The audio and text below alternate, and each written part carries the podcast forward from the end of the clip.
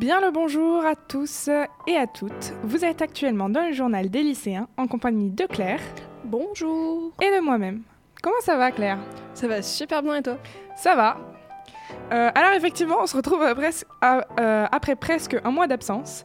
La raison, les deux premières semaines, c'était les vacances. Et la semaine dernière, le 11 novembre, qu'on n'avait pas calculé dans l'équation des absences. enfin bref, on s'en excuse. Euh, sur ces plates excuses, je vous propose de passer au programme. Pour ma part, je ferai une chronique sur Sarah Chapman. Et Claire vous parlera de... L'arrivée de la guitare. Ah, voilà. Tout ça entrecoupé de la musique de la semaine, bien évidemment.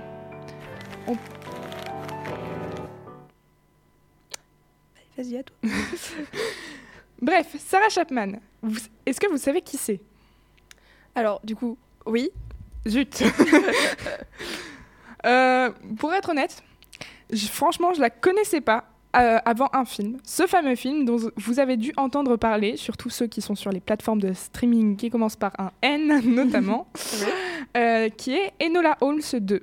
Donc le premier étant sorti en 2020 et Enola Holmes 2 qui est sorti il y a quelques semaines, le 4 novembre, je crois bien. Euh, je vais vous le résumer un peu, mais ne vous inquiétez pas, je ne vais pas vous spoiler le film. Je vais juste résumer et tout ce que je dirai sera sans spoil. Euh, c'est juste pour mettre un petit peu un contexte. Donc le film Enola Holmes se résume en marchant dans les pas de son célèbre frère, Enola Holmes s'attaque à sa première affaire officielle en tant que détective privé. Mais alors qu'elle se lance à la recherche d'une jeune fille disparue, une conspiration explosive, laisse entrevoir un dangereux mystère que seul le soutien de ses amis et de Sherlock lui-même lui permettra d'élucider parce que oui, le dicton tout seul on va plus vite et ensemble on va plus loin n'a jamais été aussi réaliste que dans ce film. Bref, là vous allez me dire oui, mais qu'est-ce qu'elle a à voir dans tout ça Sarah Chapman, machin? Bah en fait, c'est la fille disparue en question. Et il faut savoir qu'avant le film, je n'avais aucune idée de qui était cette personne parce que oui, elle a vraiment existé. Donc pour la petite histoire, Sarah Chapman est née le 31 octobre 1862 à Londres et elle est morte en 1945 à Londres aussi. Elle est connue pour être euh, l'une des premières pionnières de l'égalité des sexes ainsi que de l'équité au travail. Elle a entraîné une des plus grosses grèves en 1888 en soutenant l'égalité des sexes, l'équité du travail, mais en appelant aussi au boycott des, matchs des matches Brian and May, Bryant and May, pardon, euh, à cause des, mauvais, à cause des mauvaises pardon, conditions de travail ainsi que des mauvais traitements. Bryant and May euh, ont essayé d'enterrer toutes ces réclamations passées dans les journaux et ont tenté de, contraindre leurs employés employé a signé un contrat rejetant les déclarations de Sarah. Évidemment, les travailleurs ont refusé. Grâce à ces déclarations, le 5 juillet 1888, c'est environ 1400 filles et femmes qui ont rejoint la cause de Sarah et se sont mises en grève. Par la suite, un comité de huit femmes a fait son apparition. Sarah Chapman en faisait bien évidemment partie.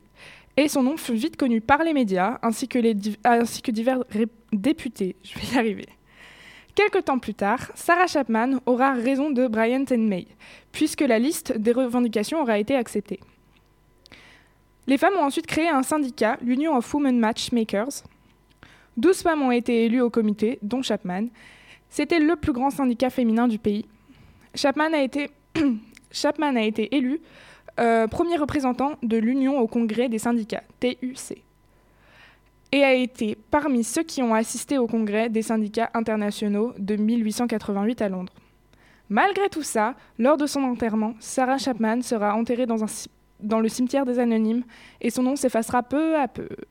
Jusqu'en 2019, où une organisation caritative appelée The Match Girls Memorial a cherché à faire connaître la grève des Match Girls, qui est donc le nom euh, du comité des Wi-Fi et le nom de la grève qui a été euh, de la première grève du coup euh, de 1888. Et ces participants ont récolté des fonds et c'est ainsi que le nom de Sarah Chapman a refait surface ainsi que toutes ses actions.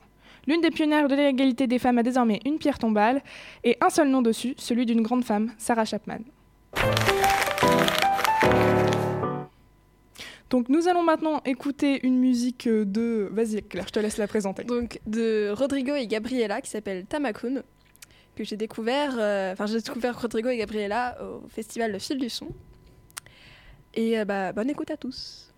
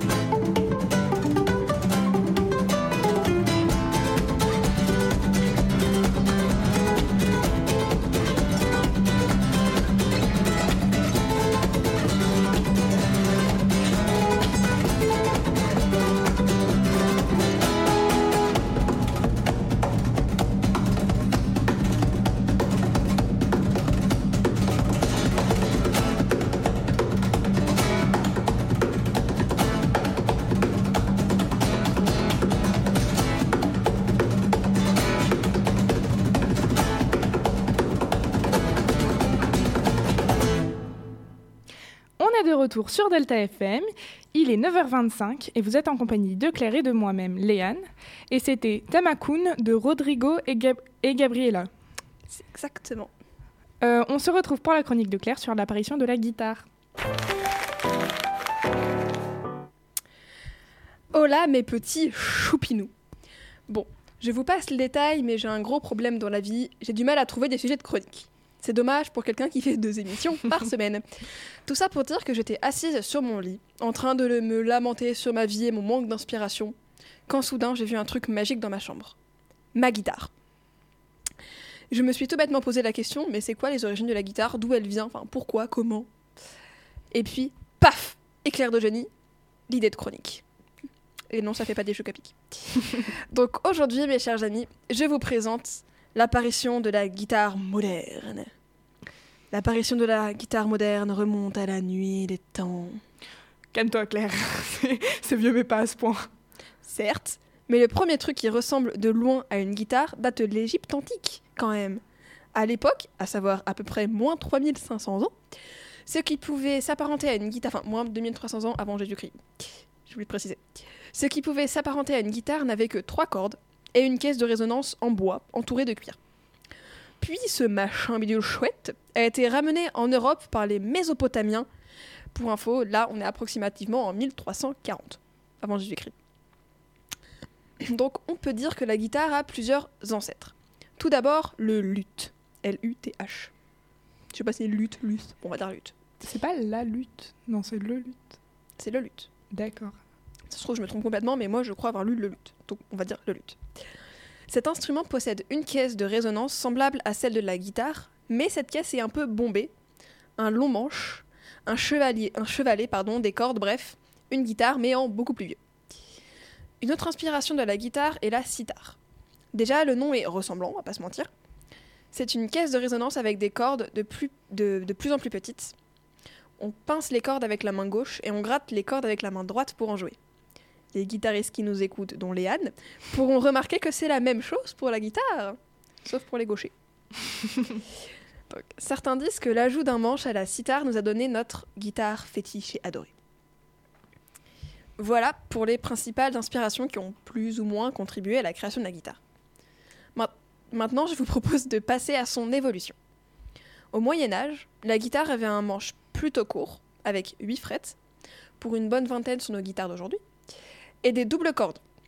Et pour la forme, il y en avait deux. La guitare sarrasine, qui ressemble au luth, mais avec un long manche, et, et il y a la guitare latine, qui ressemble beaucoup plus à la guitare actuelle. À savoir, elle possède une caisse plate et des cordons boyaux. Bon appétit.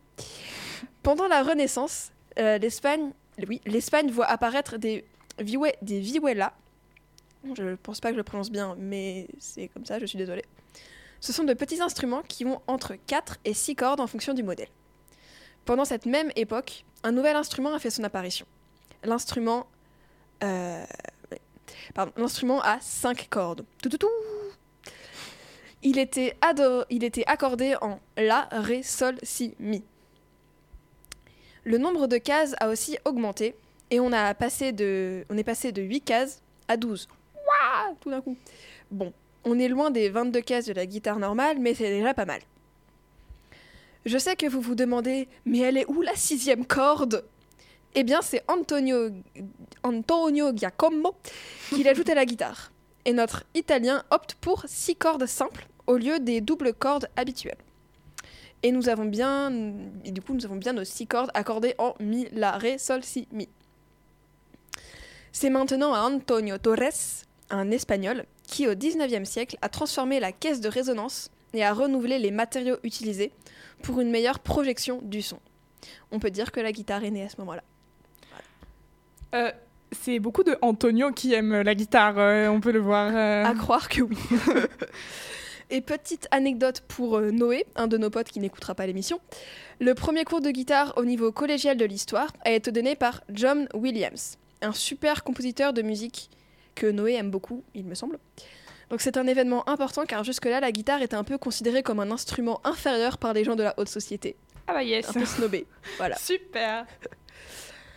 Euh, du coup, et si tu as des questions à me dire, euh, Léane? Euh, non, mais j'ai. Peut-être la prochaine fois, on pourra mettre des, des, des sons, ou alors je pourrais faire les onomatopées à ta place, si tu veux. Si Tu as beaucoup d'onomatopées. dans, mes, dans mes chroniques. tout, tout de Netflix. On devrait être en accord avec ta chronique. Ah bah, eh, comme quoi. Comme quoi. Sans se concerter, on arrive à faire des trucs bien quand même. Exactement. Faudra couper le début du générique. Effectivement. Euh, Bref. C'est la fin de cette émission. Merci de l'avoir suivi. Euh, si vous voulez nous écouter ou nous réécouter, vous pouvez sur Spotify, Deezer ainsi que YouTube et le site de la radio bien évidemment, Delta FM. Delta FM. On se retrouve la semaine prochaine, cette fois-ci, pour une nouvelle émission du journal des lycéens. Bisous tout le monde, à la semaine prochaine. Bisous